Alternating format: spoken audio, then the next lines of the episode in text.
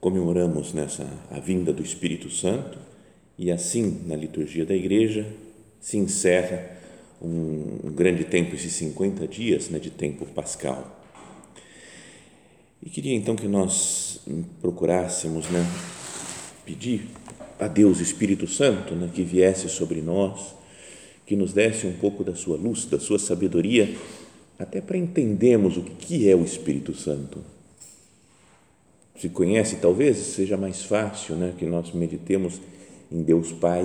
Né? Nós falamos que nos sentimos filhos de Deus, imaginamos um Deus Pai criando o mundo, fazendo todas as coisas.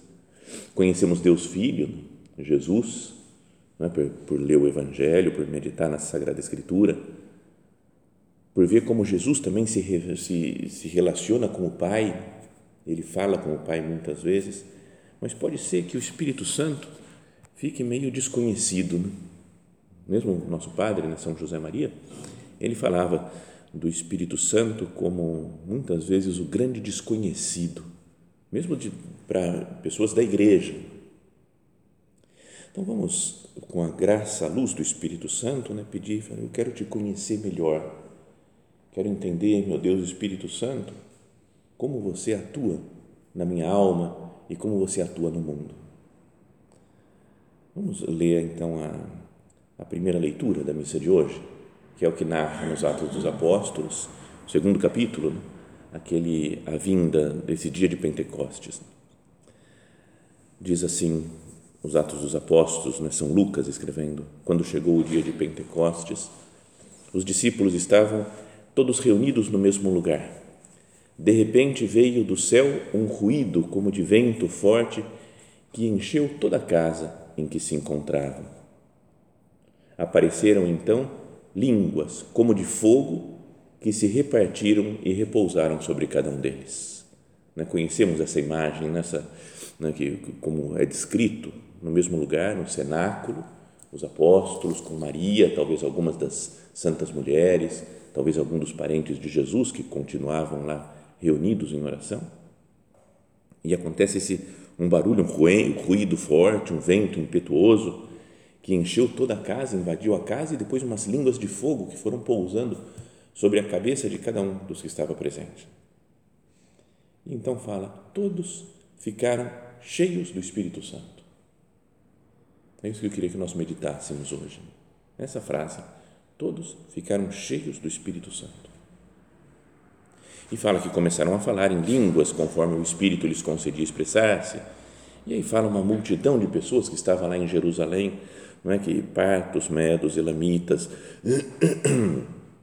é, habitantes da Mesopotâmia, da Judéia e da Capadócia, do Ponto e da Ásia, da Frígia e da Panfilha, do Egito e da parte da Líbia próximo de Cirene, os romanos aqui residentes, judeus e prosélitos, cretenses e árabes, era uma multidão enorme de pessoas que estava lá, reunida talvez né, pela festa de Pentecostes, e que é uma festa já antiga né, dos judeus, a festa da colheita, que eles davam graças a Deus, agradeciam o Senhor pelos frutos das colheitas deles.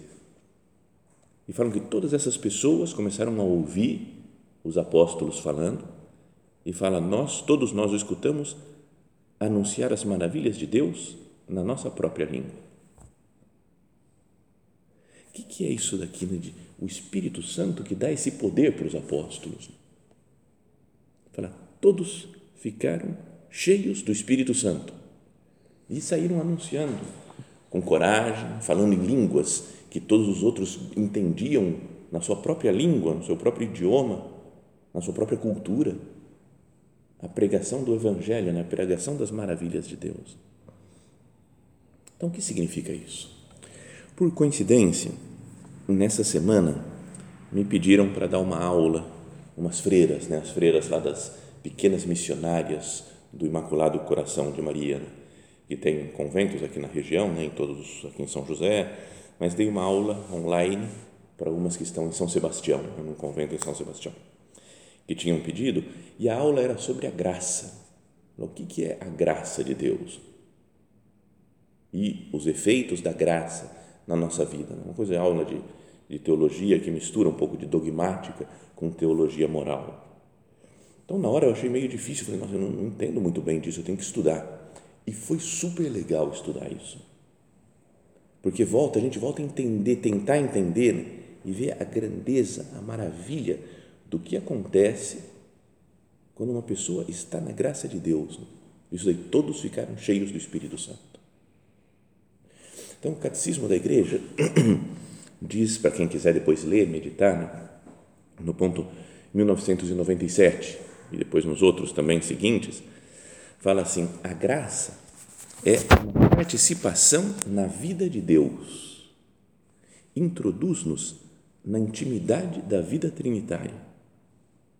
Então, essa graça que eles receberam, os apóstolos, no dia de Pentecostes, é, eles começaram a participar da vida de Deus. E isso acontece também conosco quando nós somos batizados, quando recebemos a crisma, né, a plenitude do Espírito Santo, quando nós recebemos Jesus na Eucaristia, quando nossos pecados são perdoados na confissão. A graça é uma participação na vida de Deus. Introduz-nos na intimidade da vida trinitária, né, na vida entre Pai, Filho e Espírito Santo. Eles não estão sozinhos, isolados, nós vivemos junto com eles. Tem gente que pode achar que esse negócio de Santíssima Trindade é um negócio tão etéreo. Sei lá, para mim é tão complexo entender isso daqui. Mas é tão próximo de nós, porque está dentro de nós. Como é, pelo batismo, diz esse ponto ainda, o cristão participa na graça de Cristo, cabeça do seu corpo, como filho adotivo pode doravante chamar a Deus de Pai, em união com seu Filho unigênito, e recebe a vida do Espírito que lhe infunde a caridade e forma a Igreja. E aí, um pouco mais para frente, em outro ponto, vai dizer: a graça de Cristo é dom gratuito que Deus nos faz da sua vida, infundida pelo Espírito Santo na nossa alma para curar do pecado e a santificar. É a graça santificante e deificante recebida no batismo. É em nós a nascente da obra da santificação. Sério, cada palavra dessa daqui daria para muito tempo de meditação, de oração. Daria para aprofundar nessas expressões todas. É um dom gratuito que Deus nos dá da sua própria vida. Isso é que a teologia moderna, ainda que tenha algumas discussões teológicas sobre isso, mas a maioria das pessoas, dos teólogos, bons teólogos, fala que a graça é, é a própria vida divina em nós. Não é só quando se fala de graça de Deus, a gente pode imaginar, sei lá, uma espécie de empurrão né, de Deus, vamos lá, um tapinha nas costas, vai lá todo o seu lado, força aí, sabe quando a gente tenta animar alguém? Fala, vamos lá, cara, você consegue, Vamos lá, força. Não é Deus fazendo isso conosco. A graça é a, o dom gratuito da própria vida de Deus para nós. Jesus Cristo tem, nós estudamos né, em teologia, ele tem uma, é uma só pessoa de Cristo, né, a segunda pessoa da Santíssima Trindade, mas que tem duas naturezas, humana e divina. Pela graça de Deus, nós nos identificamos com Cristo e algo disso nós temos também. Temos uma vida humana, mas uma vida divina também dentro de nós. É a graça santificante ou deificante, divinizante. A graça de Deus nos diviniza. E é a nascente da obra da santificação. Sem essa graça que nos diviniza, nós não podemos ser santos nunca. E aí cita o Catecismo da Igreja, cita uma passagem da segunda carta de São Paulo aos Coríntios, que diz assim: Por isso, se alguém está em Cristo, é uma nova criação, uma nova criatura. Não é que com a graça de Deus eu dou uma melhorada. Os apóstolos aqui não deram uma melhorada. Eles estavam fechados, estavam com medo dos judeus ainda. Ficavam rezando, mas ainda estavam um pouco inseguros e quando vem o Espírito Santo, fala que eles ficaram repletos do Espírito Santo, se fez, se fizeram novas criaturas. É uma nova criação. Até podíamos pensar né, no livro do Gênesis, quando fala lá no comecinho, né, que a terra estava vazia e o Espírito pairava sobre as águas. Você pode pensar, né, o Espírito de Deus pairava, e quando está o Espírito de Deus, começa uma nova criação.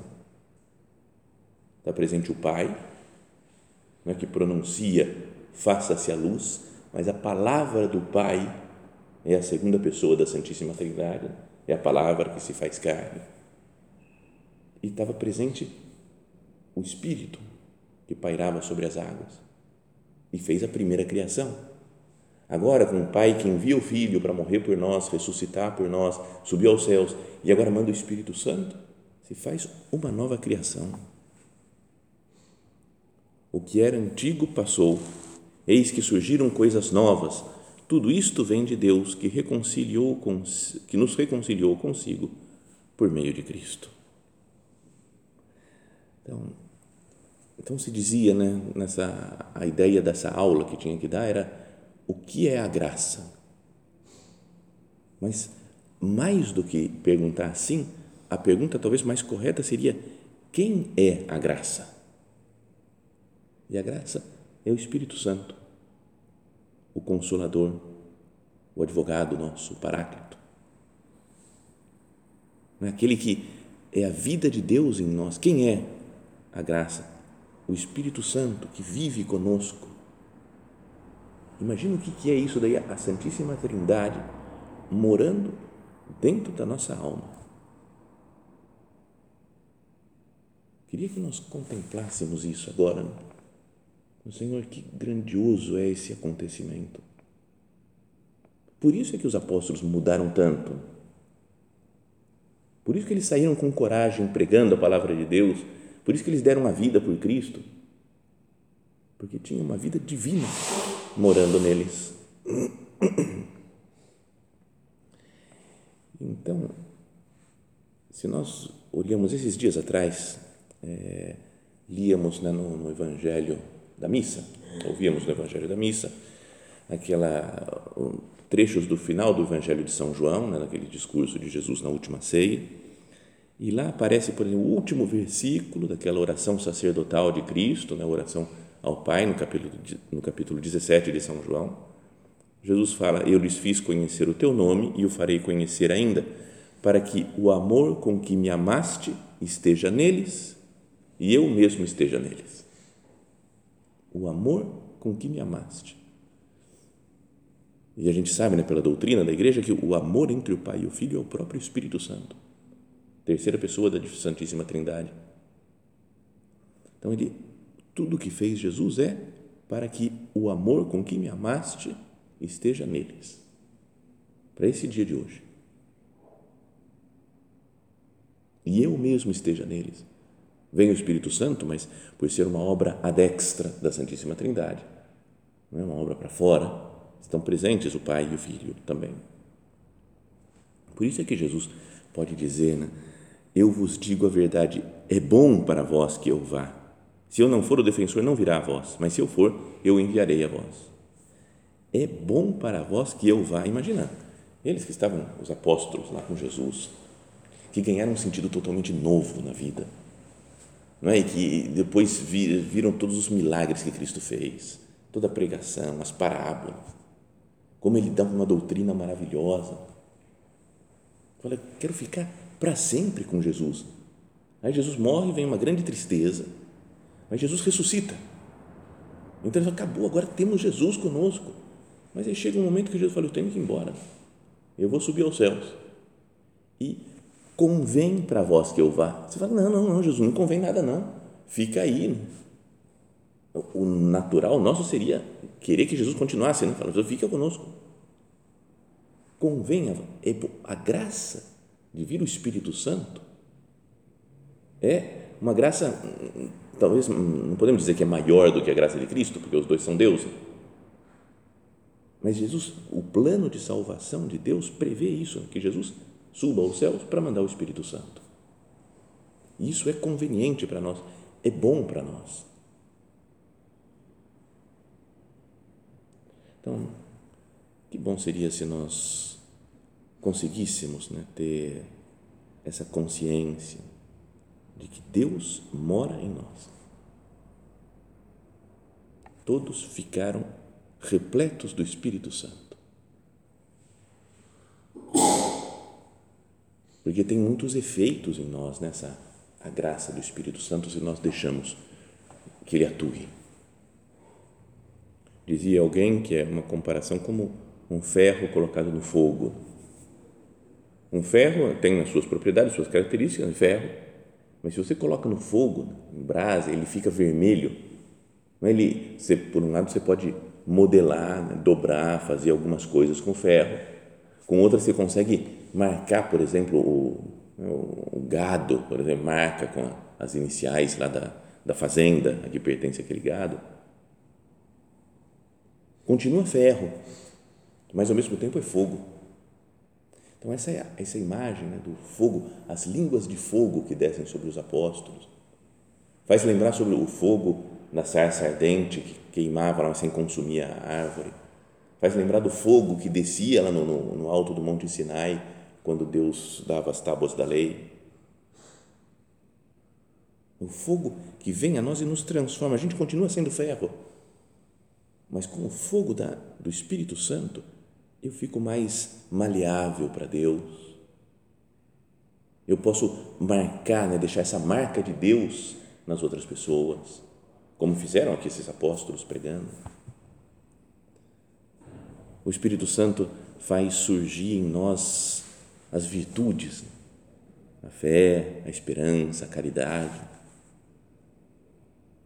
Faz surgir até as virtudes é, morais, as virtudes cardeais, a prudência, a justiça, a fortaleza, a temperança, que a gente pode ter essas virtudes de um modo humano. Né? Podemos ter isso daqui né, por esforço pessoal, até um ateu pode ter. Mas como o Espírito Santo dá, é diferente. Seremos pessoas de fé, pessoas de esperança, de caridade, prudentes, que sabem decidir, justas, fortes temperadas, né, temperantes.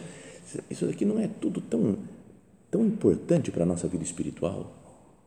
Às vezes nós podemos achar que a nossa luta né, para a santidade é algo duro, árduo, difícil, que eu tenho que fazer isso, que eu tenho que fazer aquilo, que eu caio na tentação, que está tão complicado, tá, não vou para frente, eu não melhoro. Parece uma coisa quase chata, desagradável. Mas o Espírito Santo está em nós nós estamos, de fato, quando estamos em estado de graça, repletos do Espírito Santo e temos essas virtudes, porque o Espírito Santo traz consigo a vida divina. Nos ensina a fazer oração. São Paulo fala na carta aos Romanos: o Espírito vem em socorro da nossa fraqueza. Pois não sabemos o que pedir, nem como pedir, é o próprio Espírito que intercede em nosso favor com gemidos inefáveis. A oração, que às vezes a gente também fica querendo, fala, eu tenho que melhorar, eu tenho que fazer melhor oração, eu não tenho ideia, às vezes eu fico sem inspiração nenhuma. O Espírito Santo vem em socorro da nossa fraqueza. Se nós tivéssemos isso claro na nossa vida, que é vida divina em nós, que permanece em nós. Eu pedirei ao Pai e ele vos dará um outro consolador que ficará para sempre convosco. Para sempre. Quem recebe os sacramentos tem já uma incoação da vida eterna, um começo da vida eterna. Começa já a viver em Deus, ele fica conosco para sempre. Esse defensor, uma pessoa que está do nosso lado, né? já falávamos isso, que paráclito significa aquele que está ao lado e que fala do nosso lado. Né? Para é ao lado, que tipo retas paralelas, e kletos vem de, do verbo kaleo, que é chamar, falar. Então ele chama, ele fala do nosso lado, né? como um advogado que está me defendendo, que está me protegendo. Eu pedirei ao Pai e ele vos dará um outro defensor, outro paráclito que ficará convosco para sempre. É o Espírito da Verdade, que o mundo não é capaz de receber, porque não vê nem o conhece, mas vós o conheceis, porque ele permanece junto de vós e está em vós. O Espírito da verdade, Jesus também é a verdade, permanece junto de vós e está em vós. E nos dá então uma sabedoria, sabe, um desejo de, de conhecer as coisas, de entender, de saber como funciona, o que, que é real, o que, que não é, o que, que é verdade, o que, que não é. Quem trata o Espírito Santo, que tem sintonia com o Espírito Santo, entende melhor o mundo. Eu vos tenho dito estas coisas enquanto estou convosco, mas o defensor, o Paráclito, o Espírito Santo que o Pai enviará em meu nome, ele vos ensinará tudo e vos recordará tudo o que eu vos tenho dito. Funções do Espírito Santo na nossa vida. Nos ensinar tudo, dar sabedoria. Recordar o que Cristo falou, abrindo a inteligência. Fala que Jesus, também em outra parte do Evangelho, que ele falou: recebei o Espírito Santo e que lhes abriu a inteligência para entender as coisas, as Escrituras.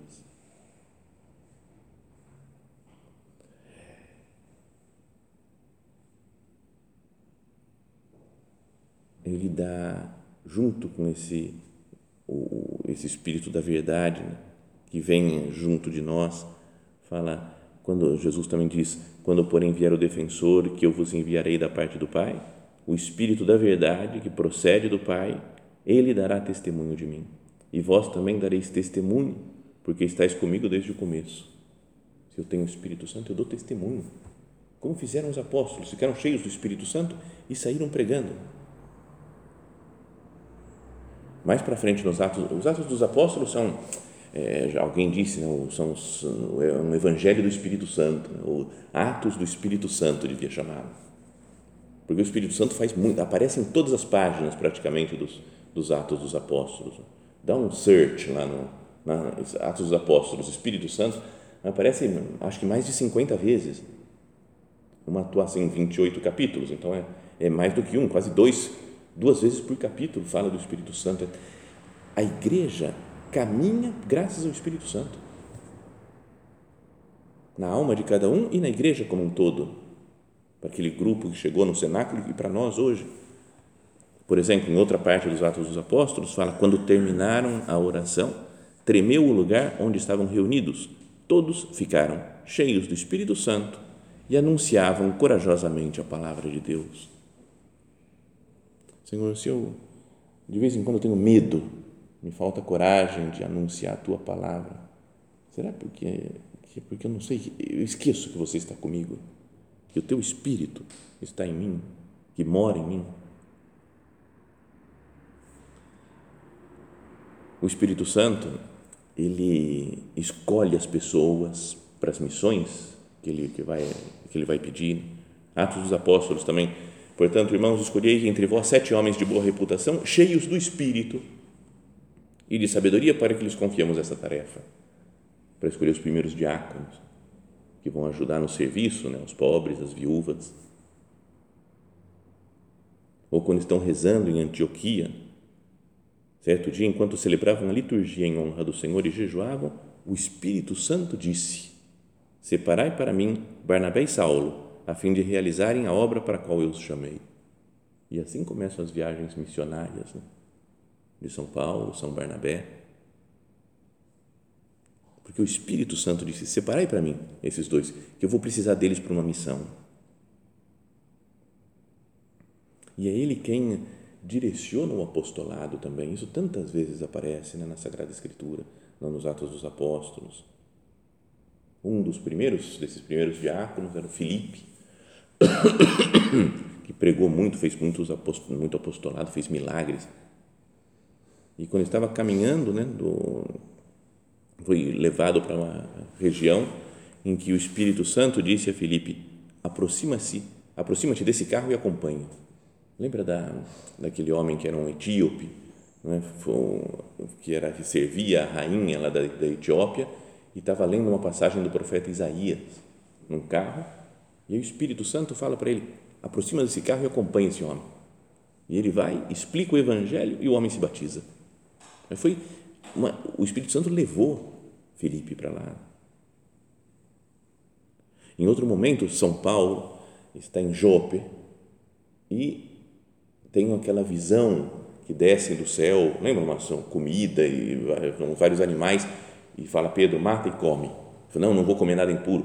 Deus fala não chama impuro que eu purifiquei e tal, para ensinar que vai começar a pregação para os gentios, né, para os que não são judeus, né, para os pagãos. E então fala que naquela hora chegaram vindos de Cesareia os, os servos de um tal Cornélio que era importante lá no, no Império Romano mas que não era judeu. E chegaram para buscar São Pedro, para levar lá para pregar o evangelho para ele em Cesareia, e diz assim: O Espírito me disse que eu fosse com ele sem hesitar. Então, sabe, ele, tá, ele fala: será que eu vou com esses caras? Vou, com, na, vou entrar na casa dos pagãos lá. Mas ele fala: pô, teve essa imagem aqui que Deus falou que é tudo puro, eu não vou ficar impuro. Aí chegam os homens para buscar São Pedro e ele fala: O Espírito me disse que fosse com eles sem hesitar.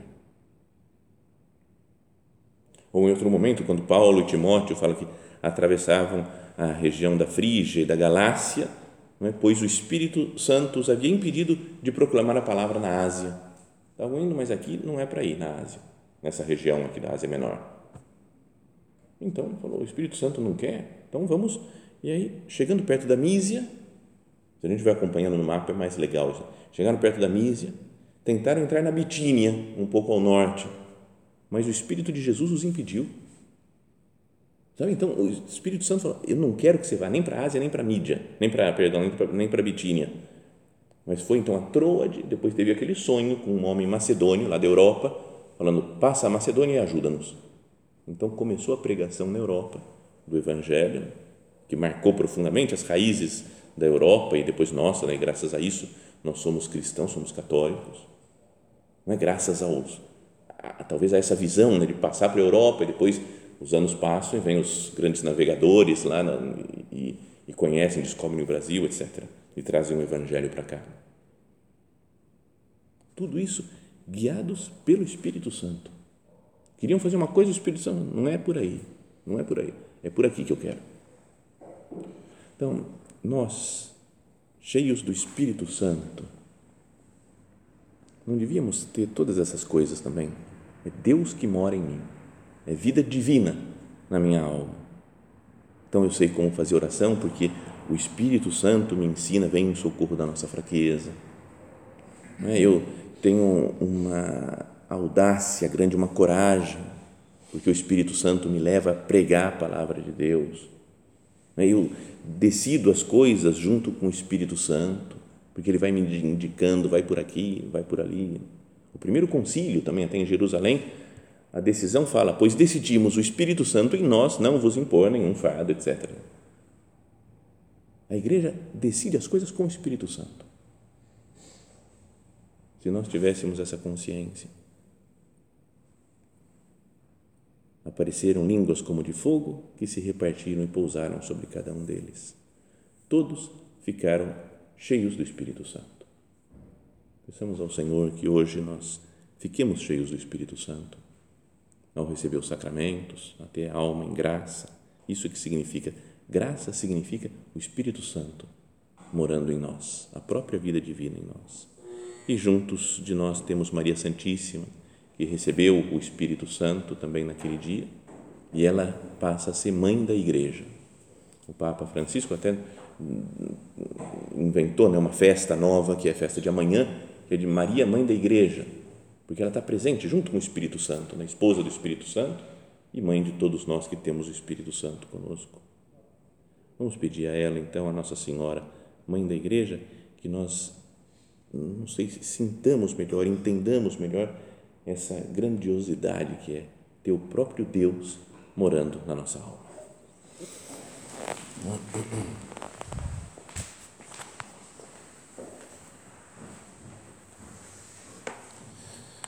Dou-te graças, meu Deus, pelos bons propósitos, afetos e inspirações que me comunicaste nesta meditação. Peço-te ajuda para os pôr em prática. Minha Mãe Imaculada, São José, meu Pai e Senhor, meu anjo da guarda, intercedei por mim.